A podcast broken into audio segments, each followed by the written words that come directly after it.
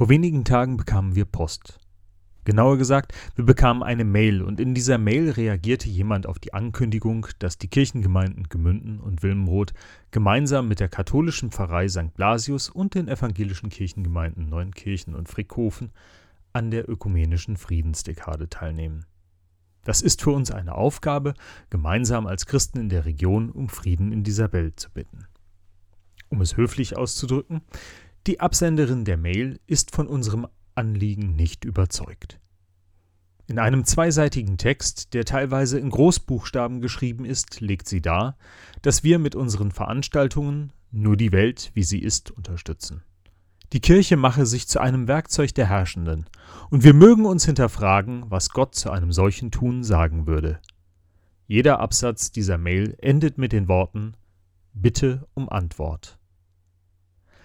Antworten. Antworten geben uns tatsächlich die Texte und Gebete der kommenden letzten drei Sonntage des Kirchenjahres. Denn hier geht es um Frieden, Gerechtigkeit und das ewige Leben bei Gott. Heute wollen wir vom Frieden hören.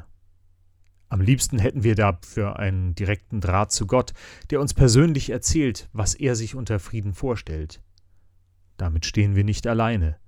Im Psalm 85 findet sich folgendes Gebet könnte ich doch hören, was Gott der Herr redet, dass er Frieden zusagte seinem Volk und seinen Heiligen, auf dass sie nicht in Torheit geraten.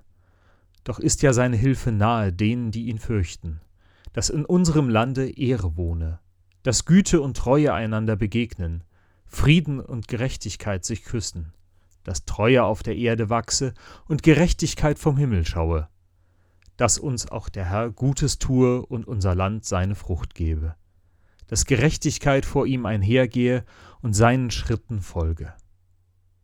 Frieden, das ist ein Segen, und dieser Segen wird von Gott geschenkt. Das so die tiefe Überzeugung des Psalmbeters. Dieser Friede ist mehr als ein andauernder Waffenstillstand. Frieden bedeutet, jeder wird satt. Das Land kann Frucht geben, und diese Früchte werden gerecht verteilt. Denn Frieden, das ist auch Gerechtigkeit allen Menschen gegenüber, die in diesem Frieden leben. Der Frieden, von dem der Psalmbetende spricht, der ist durch Gott garantiert. Menschen können einen solchen Frieden nicht brechen. Und sie können aber auch aus sich heraus einen solchen Frieden nicht schaffen. Schließlich können wir einander nicht zum Frieden zwingen. So sehr wir uns den Frieden wünschen, er gelingt nur, wenn sich alle Beteiligten diesem Wunsch anschließen. Vor 30 Jahren schien an vielen Enden der Erde der Wunsch nach Frieden größer zu sein als alle Schwierigkeiten auf dem Weg dahin. Der Kalte Krieg zwischen Ost und West wurde in seiner Sprengkraft deutlich entschärft. Die Rassentrennung in Südafrika als Gesetz abgeschafft und in Israel verhandelten Yasser Arafat, Shimon Peres und Yitzhak Rabin über einen Frieden im Land zwischen Palästinensern und dem Staat Israel. Der Traum schien weltweit und ganz besonders für Palästina und Israel eine Chance zu haben. Doch ist der Friede, den wir Menschen schaffen können, leicht zerbrechlich. Es benötigt langen Atem und Überzeugungskraft, und nur wenige, denen der Friede nicht gefällt, können ihn zerstören. Auf einer Demonstration Ja zum Frieden, Nein zur Gewalt spricht der Premierminister Israels Ich möchte gerne jedem Einzelnen von euch danken, der heute hierher gekommen ist, um für Frieden zu demonstrieren und gegen Gewalt. Diese Regierung, der ich gemeinsam mit meinem Freund Shimon Peres das Privileg habe vorzustehen, hat sich entschieden, dem Frieden eine Chance zu geben. Einem Frieden, der die meisten Probleme Israels lösen wird. Der Weg des Friedens ist dem Weg des Krieges vorzuziehen. Ich sage euch dies als jemand, der 27 Jahre lang ein Mann des Militärs war. Auf dem Weg von der Rednertribüne zu seinem Auto wird Friedensnobelpreisträger Yitzhak Rabin von einem Fanatiker erschossen. Mit ihm stirbt am Abend des 4. November 1995 die nahe Chance auf einen Frieden im Nahen Osten.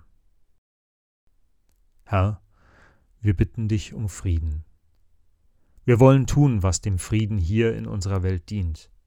für Gerechtigkeit und gegen den Hunger kämpfen.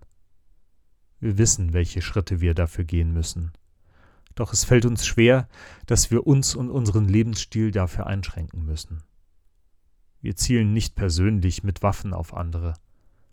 Doch verbrauchen wir ihre Ressourcen. Die Ressourcen von Menschen in anderen Ländern, die Ressourcen der kommenden Generationen. Der Friede, den wir schaffen können, ist bestenfalls ein Waffenstillstand. Wir brauchen deine Hilfe und deinen Segen, damit aus unserem Waffenstillstand echter Friede wird. Herr, wir bitten dich um Frieden, Frieden, der durch dich garantiert wird, Frieden, der den Hunger nach Leben und Gerechtigkeit stillt. Amen.